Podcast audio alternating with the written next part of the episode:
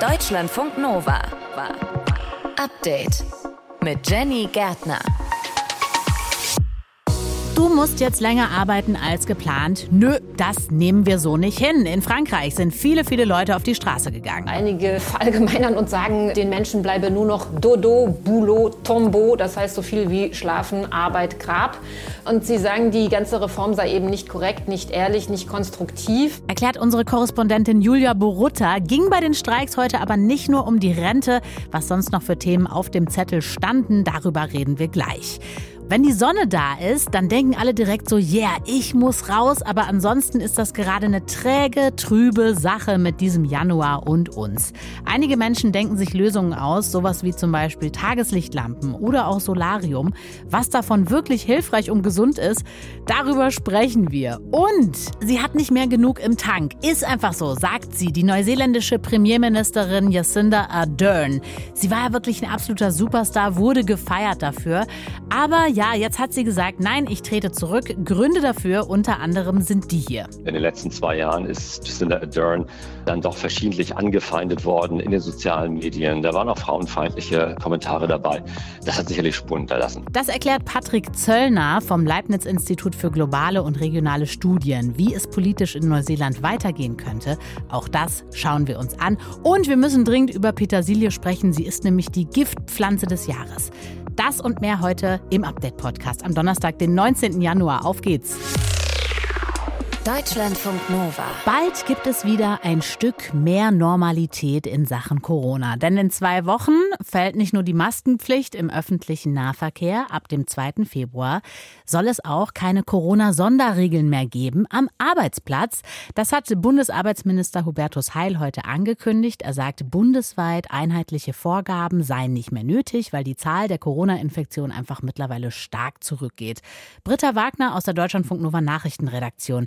Was für Regeln fallen heute genau weg? Also nicht heute, sondern was wird heute beschlossen, was in zwei Wochen wegfällt? Genau, konkret ist das die SARS-CoV-2-Arbeitsschutzverordnung, die Heil per Ministerverordnung aufheben will. Die sollte ursprünglich bis 7. April gelten, geht jetzt aber doch zwei Monate früher zu Ende. Allerdings war diese Verordnung schon ohnehin nicht mehr so streng wie noch Anfang letzten Jahres, als es noch eine Pflicht für Unternehmen gab, Beschäftigten Corona-Tests anzubieten und auch Homeoffice zu ermöglichen. Zuletzt gab es dann nur noch eine Pflicht zu einem Hygienekonzept, in dem dann zum Beispiel Regeln zum Lüften, zum Abstand halten, Masken tragen oder auch zu Homeoffice stehen konnten, aber eben nicht mehr drinstehen mussten. Und ab Februar soll es laut den Plänen von Arbeitsminister Heil nur noch unverbindliche Empfehlungen geben, damit die Betriebe reagieren können, wenn es zu lokalen oder branchenspezifischen Infektionsausbrüchen kommen sollte. Es wird also dann noch mal lockerer. Ich könnte mir vorstellen, Arbeitgeberinnen und Arbeitgeber freut das wahrscheinlich, oder? Dass jetzt weiter gelockert wird. Ja, Steffen Kampeter hat das begrüßt, dass Heil umsetzt, was die Arbeitgeber schon länger fordern. Er ist Hauptgeschäftsführer der Bundesvereinigung der deutschen Arbeitgeberverbände. Es wäre ja auch ein Treppenwitz gewesen, wenn lediglich in Betrieben noch Sonderregelungen für Corona bestehen und in allen anderen Bereichen sie aufgehoben worden sind. Es hätte mich gefreut, wenn Hubertus Heil auch ohne Anstoß von außen tätig geworden wäre. Im Ergebnis ist es aber gut. Wir freuen uns darüber. Auch der Zentralverband des deutschen Handwerks ist zufrieden. Sein Präsident Jörg Dittrich sieht damit die Eigenverantwortung der Betriebe gestärkt. Er sagt, die Handwerksbetriebe hätten ohnehin das Interesse, die Gesundheit von ihren Mitarbeitenden zu schützen. Okay, dann schauen wir uns die andere Seite an. Was sagen die Arbeitnehmer? Also vom Deutschen Gewerkschaftsbund DGB gibt es noch keine Reaktion, aber es gibt eine positive Bilanz von Elke Ahlers, die ist Fachfrau für Arbeit bei der gewerkschaftsnahen Hans-Böckler-Stiftung und hat Bilanz gezogen zur Corona-Arbeitsschutzverordnung in den unterschiedlichen Fassungen der letzten Jahre. Es war eine durchaus bilanzierend gute Verordnung und durchaus besser, als wenn man, wie das ja damals geplant war, auf Freiwilligkeit gesetzt hätte.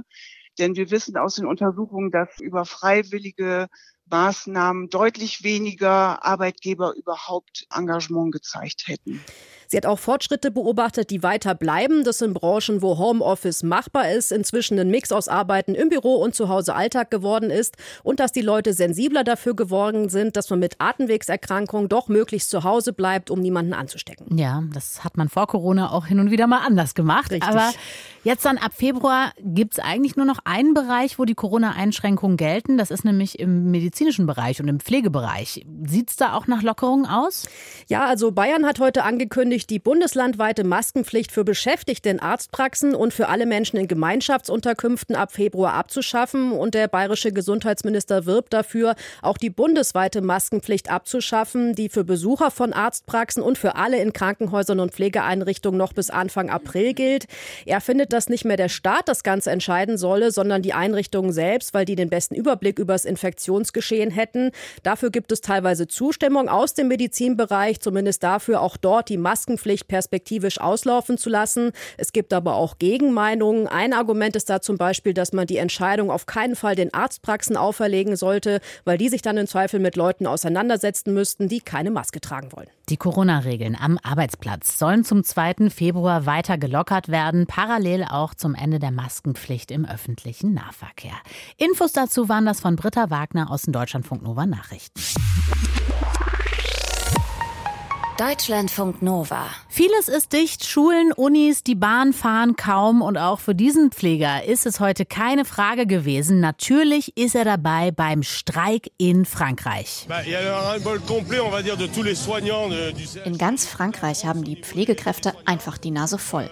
Wir weisen schon seit Jahren auf die Probleme hin, die alle sehen, aber nichts passiert. Und jetzt auch noch die Rentenreform, die alle betrifft. Die Pflegekräfte sind müde und zwei Jahre länger arbeiten, das macht viel aus. Ja, tausende Menschen sind heute in Frankreich auf den Straßen gewesen. In Paris, in Nizza, in Toulouse. Acht Gewerkschaften hatten dazu aufgerufen. Es geht, ihr habt es rausgehört, gegen die Rente ab 64, also zwei Jahre mehr als bisher. Das plant zumindest die Regierung von Präsident Emmanuel Macron. Julia Borutta ist unsere Korrespondentin in Frankreich. Wir haben gerade eben schon den Pfleger gehört. Da scheint es ja wirklich nicht nur um die Rente zu gehen, sondern um mehr. Was hörst du raus bei den Protestierenden? Hm, ja, stimmt. Also das Renteneintrittsalter wird schon als rote Linie bezeichnet. Einige äh, verallgemeinern und sagen, äh, den Menschen bleibe nur noch Dodo, Boulot, Tombeau, das heißt so viel wie Schlafen, Arbeit, Grab. Ähm, und sie sagen, die ganze Reform sei eben nicht korrekt, nicht ehrlich, nicht konstruktiv. Ähm, aber das vermischt sich in der Tat mit so einem grundsätzlichen Gefühl, alles wird teurer, alles wird komplizierter. Wir hatten hier auch Stress mit der Frage, gibt es geplante Stromabschaltungen? Dann sind die Löhne schon seit Jahren ein Thema, äh, die dringend steigen müssten, um zumindest für bestimmte Berufsgruppen äh, über ein Niveau zu kommen, das dann auch ein bisschen Lebensfreude ermöglicht. Also da vermischt sich in der Tat sehr vieles und die ähm, Meinungsumfragen zeigen auch äh, die Franzosen sind einfach ein sehr unzufriedenes und wütendes Volk. Ja, und auch die Rentenreform scheinen viele sehr ungerecht zu finden. Also mit 64 erst in Rente zu gehen, fragen sich viele, warum das? Das ist der Plan der Regierung, aber wie begründen die das? Die Regierung sagt, wenn wir jetzt nicht reformieren, wenn wir jetzt nicht reformieren, weil sie in die Zukunft schauen, dann werden wir äh, bald ein Milliardenloch haben in den Rentenkassen. Das liegt einfach an der Demografie, an der Entwicklung der Bevölkerungsstruktur. Allerdings passt das eben nicht so ganz zusammen mit den drei Milliarden Überschuss, die die Rentenkasse gerade verzeichnet hat. Also, aber Macron und seine Regierung sind davon überzeugt. Die wollen eben auch einige Ungerechtigkeiten im System endlich verändern. So haben zum Beispiel in Frankreich hat man ja ein absurdes System von verschiedenen Spezialrentenkassen für 42 verschiedene Berufsgruppen. Also da ist viel Ungerechtigkeit im System. Das wollen sie auch ändern. Es sind ja sehr, sehr viele verschiedene Menschen auf die Straße gegangen. PflegerInnen, LehrerInnen, Bahnfahrende, also Menschen, die da in diesem Bereich arbeiten. Wen hast du da heute alles angetroffen? Also wen hat man gesehen? Wer ist protestieren gegangen? Ach, das war ganz unterschiedlich. Also es waren ganz junge Menschen dabei, die einfach sagen, boah, ich weiß überhaupt nicht, was da auf mich zukommt. Zum Beispiel eine junge Buchhändlerin, die gesagt hat, das ist eh hier so ein Liebhaberjob, äh, wenn jetzt auch noch ähm, ich noch länger arbeiten muss da drin oder vielleicht am Ende weniger äh, habe, dann macht mir das Angst. Also die Leute sprechen oft von Sorge und Angst, so eine wabernde Angst, die, die vieles mit einschließt. Es waren aber auch viele Rentner unterwegs heute, die selber noch sehr gute Renten haben, denn das Rentenniveau ist ja gar nicht so schlecht in Frankreich und die aber sagen, wir wollen eben für Gerechtigkeit für unsere Kinder und Enkel demonstrieren. Also es war ein sehr breites Feld. Wie sehr hat der Streik Frankreich heute lahmgelegt? Ja, also im Verkehr ging wirklich äh, kaum was. Äh, vor allem die Züge Richtung äh, Osten, also Richtung Deutschland, waren auch stark betroffen. Da fuhr zum Teil nur einer von fünf TGW. Äh, in Paris war es auch sehr schwierig. Zwar fuhren die zwei großen RERs, also diese Schnellzüge in der Stadt, aber die Metros waren weitgehend lahmgelegt. Viele Grundschulen waren geschlossen und eben auch die Stromproduktion wurde gedrosselt von äh, Streikenden äh, beim größten Stromproduzenten ÖDF. Und und äh, es gab auch sowas wie gezielte Sabotage. Äh, einige der ÖDF-Mitarbeiter hatten das schon angekündigt. Sie haben an, in zwei Bezirken, und zwar Wahlbezirken von Abgeordneten, die diese Reform befürworten, den Strom gekappt, sodass da 1000 bis 2000 Menschen zeitweise ohne Strom dastanden. Okay, also das ist auch kompliziert. Äh, wie sind in Frankreich die Reaktionen auf diesen Streik und wie geht es weiter? Also die Regierung sagt natürlich, wir haben mit Streiks gerechnet, wir haben mit Protesten gerechnet. Das ist ja auch alles hier demokratisch legitimiert. Macron hat sich aus äh, Spanien geäußert. Da ist er gerade äh, zu dem Abschluss eines Vertrages und hat gesagt, das äh, verstehe ich alles, aber bitte ohne Gewalt. Äh, ganz ohne Gewalt ist es nicht abgegangen. In Paris zum Beispiel wurden ungefähr 30 Menschen schon in Gewahrsam genommen. Es wurde auch Tränengas eingesetzt. Aber Macron hat eben darauf verwiesen, jetzt beginnt die parlamentarische Auseinandersetzung und das werden wir machen miteinander miteinander reden, aber die Reform soll bitte schön im Sommer in Kraft treten wieso ein ganzes Land auf die Straße gegangen ist. In Frankreich wurde protestiert. Darüber haben wir gesprochen mit Julia Borota. Sie ist unsere Korrespondentin in Paris. Deutschlandfunk Nova. Update. Shakira mag ihren Ex nicht mehr so gerne. Hat einen Distrack gegen ihren Ex und Fußballspieler Gérard Piquet rausgebracht. Und darin heißt es, er hat sie betrogen, die neue Freundin seine Casio-Uhr, sie selber seine Rolex. Und er hat eben total Scheiße gebaut, wie sich das gehört für einen Distrack. Lena Korbchen aus der Musikredaktion kennt sich aus. Was gehört denn zu einem guten Distrack dazu? Ja, also zum einen braucht man ziemlich viel Wut im Bauch, so wie Shakira das dann eben wohl hatte, hm. weil ihr Mann sie auch betrogen hat und auch für eine jüngere Frau hat sitzen lassen. Und dann muss man aber auch einen kühlen Kopf gleichzeitig irgendwie noch bewahren, sonst wird es ein bisschen zu wild und hat dann aber keine Substanz. Und eben erst durch die Substanz, also durch so tiefgründigere Beleidigung, kommt auch erst so die richtige Schlagkraft der Worte zustande. Rapper MC René hat einen Podcast über Rap, der Bernd heißt, und er sagt, was aus einer Rapper-Perspektive sonst noch wichtig ist beim Dissen. Zu einem guten Diss-Track gehört erstmal ein Motiv, eine gute, gesunde, authentische und organische Motivation, warum man den Gegner disst. Das kommen wir gleich zum zweiten Punkt, weil aus dieser Motivation heraus generieren sich auch gute Punchlines. Dann braucht man auch viele Argumente. Dafür muss man eine gute Recherche durchgeführt haben. Und vor allem auch einen sehr, sehr guten Beat, der die Punchlines unterstreicht, unterstützt, wie die passende Jacke damit der Swag auch stimmt. der, Swag, der Swag muss stimmen. Also es braucht für einen Distrack halt eben nicht nur so was Einfaches, sondern richtig viel im Kopf. Recherche, Lyrics, Sound, alles muss dabei sein. Ja, wir haben auf jeden Fall rausgehört, es ist äh, kompliziert. Frauen wird ja eher so vorgeworfen oder ja, man kann schon sagen, unterstellt, dass die nicht so richtig gut dissen können, weil die eher so zu lieb sind. Ne? Ja, also ich muss heute diesen Vorurteil jetzt mal aufräumen. Das erste Rap-Battle, so wo hin und her gedisst wurde bei Songs, war mit einer jungen Frau, nämlich mit Roxanne Chanté. Die tatsächlich mega, mega jung klingt, ne? Klingt wie so ein Chipmunk oder auch ganz klein wie so ein Kind, aber äh, tatsächlich ist das 80er-Jahre-Sound und 14 Jahre war die Roxanne Chanté damals alt und hat gegen die Gruppe UTFO und deren Song Roxanne Roxanne Distrack gemacht. Der Grund dafür war, dass sie das eben sehr arrogant fand, dass die Gruppe einfach mal so ein Konzert abgesagt hatte, was Roxanne halt irgendwie gern selbst auch gegeben hätte. Also ein ziemlich simpler Grund aber auch sehr beeindruckend, dass sie so sieben Minuten Text einfach mal eben so freestylt und ja, eben sich frei überlegt und Ach, das dahin legt. Ja. Also gerade in dem Moment entstanden und zack, mhm. äh, so ist es dann irgendwie in dem Song geblieben. Gibt es eigentlich so ungeschriebene Regeln, was man so beim Dissen beachten sollte? Also so eine Linie, die man nicht übertreten darf? Also wenn man sich mal so ein bisschen weiter umschaut bei den Distracks, dann ist es schon relativ viel, was da so geht. Die bekanntesten Deutschrap-Distracks kommen zum Beispiel von Cool Savage und Echo Fresh. Die waren so gegeneinander und naja, also so in harmloseren Zeilen, da disst Echo das Alter von Cool Savage. Und ähm, ja, wenn man dann so ein bisschen weiter in den Track geht, da gibt's dann auch härtere Lines, krassere Schimpfwörter und dann am Ende sogar Todeswünsche. Und ich habe auch MC René mal gefragt, ob es für ihn so ungeschriebene Gesetze gibt, was noch so okay Käse und was nicht. Ich finde, die Grenze liegt immer in dem Bereich, wo es auch für das Publikum fremdschamig, cringe oder unangenehm wird. Zum Beispiel Lines über verstorbene Menschen, Mutterlines. Ich finde auch Familie disrespektierlich über Kinder. Rassistische Lines, finde ich, gehen auch nicht. Frauenfeindliche eigentlich auch nicht, aber das wird oft benutzt wenn man sagt, ich ficke dich, aber es kann ja auch in beide Richtungen gehen. Hat der nicht gesagt. Das hat er gesagt, aber der ist auch Rapper, der darf das. Ach so. Also bei Diskriminierung, Rassismus von Familie, da gibt es halt irgendwie Grenzen. Und um nochmal auf Shakira zurückzukommen, da hat Piquet dann den Diss auch mit Humor genommen und in einer TV-Sendung stolz seine Casio-Uhr in die Kamera gehalten und gelacht. Ja. Okay, also Distracks sind an dieser Stelle auch mit Humor zu nehmen. Man kann sie aber auch benutzen wie Shakira vielleicht, um einfach mal richtig Wut rauszulassen. Sie hat ihren Ex auf jeden Fall ordentlich gedisst. Infos dazu waren es von Lena Korbchen aus der Deutschlandfunk Nova Musikredaktion. Deutschlandfunk Nova. Update. Das ist ihr definitiv nicht leicht gefallen. Aber Jacinda Ardern, die Premierministerin von Neuseeland, hat ihren Rücktritt heute bekannt gegeben. I am human. Politicians are human. Politiker sind Menschen. Wir geben alles, was wir können, solange wir können. Und dann ist es Zeit. Und für mich ist es Zeit.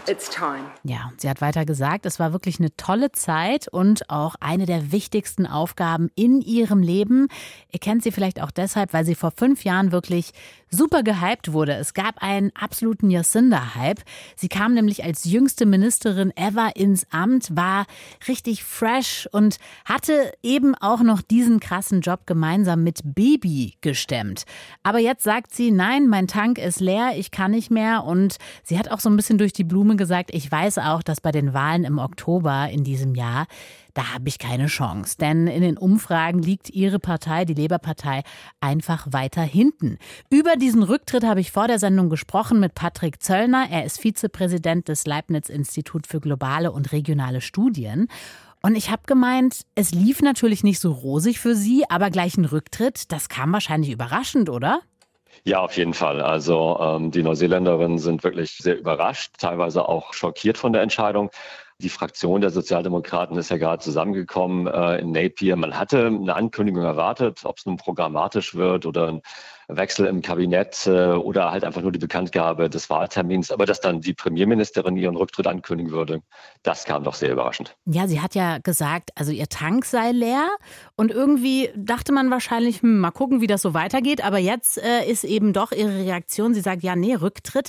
Was äh, sagen Beobachter, also was es noch für Gründe geben könnte? Ich denke, da kommt so einiges äh, zusammen. In der Tat ist es so, dass die Aussichten jetzt äh, für die Sozialdemokraten, die ja aktuell halt allein regieren, ähm, nicht besonders rosig aussehen, was äh, die Wahlaussichten angeht. Ähm, da wäre eine mögliche Koalition aus Konservativen und einer neoliberalen Partei, die liegt momentan vor den Sozialdemokraten und den Grünen, die an einer Koalition zusammengehen könnten. Also die Aussichten sind äh, nicht so gut und da kann natürlich dann ein Wechsel halt im Amt des Premierministers nochmal Schwung geben. Auf der anderen Seite sind sicherlich auch persönliche äh, Gründe im Spiel. In den letzten zwei Jahren ist äh, Jacinda Ardern dann doch verschiedentlich angefeindet worden in den sozialen Medien. Da waren auch frauenfeindliche Kommentare dabei. Das hat sicherlich Spuren hinterlassen. Jacinda Ardern hat aber unglaublich viel Charisma und war auch die ganze Zeit irgendwie das Gesicht der Labour-Partei. Was machen die jetzt ohne sie? Das wird ganz schwierig für die neuseeländischen Sozialdemokraten, weil ähnliche charismatische Führungspersönlichkeiten gibt es in der Partei nicht. Da ist natürlich der, der Schatzkanzler Robertson. Das ist ein echtes Schwergewicht, aber der hat nicht jetzt wirklich die Aura, die Jacinda Ardern umgeben hat. Was wird ihr denn eigentlich vorgeworfen? Also was sie falsch in ihrer Politik gemacht haben soll? Naja, also ich meine, wir können erst mal sagen, was sie eine lange Zeit richtig gemacht hat. Ne? Also sie war eine, eine exzellente äh, Krisenmanagerin. Äh, und das äh, ging ja schon eigentlich der ganzen Corona-Pandemie voraus. 2019, wir erinnern uns, da gab es den Anschlag auf die Moscheen in Christchurch. Äh, Im selben Jahr dann Vulkanausbruch. Und da hat sie sich äh, wirklich als äh, eine, eine sehr empathische und kommunikationsstarke Führerin präsentiert. Und während der Pandemie ist es ihr gelungen, dann die, die fünf Millionen Neuseeländerinnen tatsächlich zu so einem Team zusammenzuschweißen, das dann gemeinsam durch die Pandemie gegangen ist. Nun hat sich die natürlich hingezogen und ähm, es gab dann eben auch genügend äh, Neuseeländerinnen, denen dann diese Zero-Covid-Politik dann irgendwann zu weit gegangen ist, die sich also eine schnellere Rückkehr in die Normalität gewünscht haben. Zudem ist es so, die Wirtschaft dümpelt, äh, die Inflation ist hoch, die Hauspreise fallen. Viele Neuseeländer sind Hausbesitzer. Äh, das sind alles natürlich äh, keine guten dann Zeichen ein Jahr, in dem Wahlen anstehen. Jetzt ist Jacinda Ardern 42 Jahre alt. Damit geht die jetzt wahrscheinlich nicht in Rente, oder? Nee, davon kann man ganz stark ausgehen. Äh, ich meine, sie ist natürlich schon relativ lange in der neuseeländischen Politik, seit 18 Jahren im Parlament, jetzt gut fünfeinhalb Jahre als äh, Premierministerin. Jetzt haben sicherlich erstmal private Dinge halt äh, Vorrang. Die Tochter kommt dieses Jahr in die Schule und da steht noch einiges andere an. Aber sie ist 42. Sie war eine wunderbare Botschafterin ihres Landes auf der internationalen Ebene. Man könnte sich auch vorstellen, auch jenseits der neuseeländischen Politik irgendwann ein Comeback tatsächlich auf vielleicht an internationaler Ebene. Das sagt Patrick Zöllner. Er ist Vizepräsident des Leibniz-Institut für globale und regionale Studien. Wir haben über den Rücktritt von Jacinda Ardern gesprochen, die ja wirklich ein absoluter Star war, als Star angefangen hat und jetzt gesagt hat, nein, mein Tank ist leer, ich trete zurück. Deutschlandfunk Nova. Update. Vielleicht seid ihr auch gerade in so einem richtigen Müdigkeitstief. Hängt einfach zu Hause rum auf der Couch und denkt euch, okay, das ist dieses Wintertief, oder? Es ist wirklich grau. Ständig ist man müde. Man sieht dermaßen blass aus und ungesund. Und der ein oder andere könnte vielleicht denken, na ja, einmal ins Solarium zu hüpfen, ein bisschen Sonnenvibes tanken, das kann doch nicht schlecht sein, oder? Darüber wollen wir unbedingt sprechen. Deutschlandfunk Nova Reporterin Celine Wegert hat das nämlich mal gecheckt, ob eine Runde auf der Sonnenbank wirklich helfen kann gegen diesen Winterblues.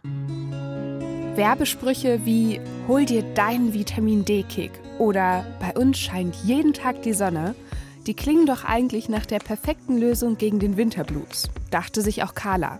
Ich habe das mit dem Solarium vor ein paar Jahren mal im Winter ausprobiert, weil mir eben auch Bekannte dazu geraten hatten, wie gut das gegen schlechte Laune bei schlechtem Wetter helfen kann. Und ich war zu dem Zeitpunkt Studentin und es haben wirklich, glaube ich, zehn Minuten um die 10 Euro gekostet. Ich bin weder irgendwie brauner geworden, noch glücklicher. Und auch der Experte sagt, definitiv ein vollständiger Mythos.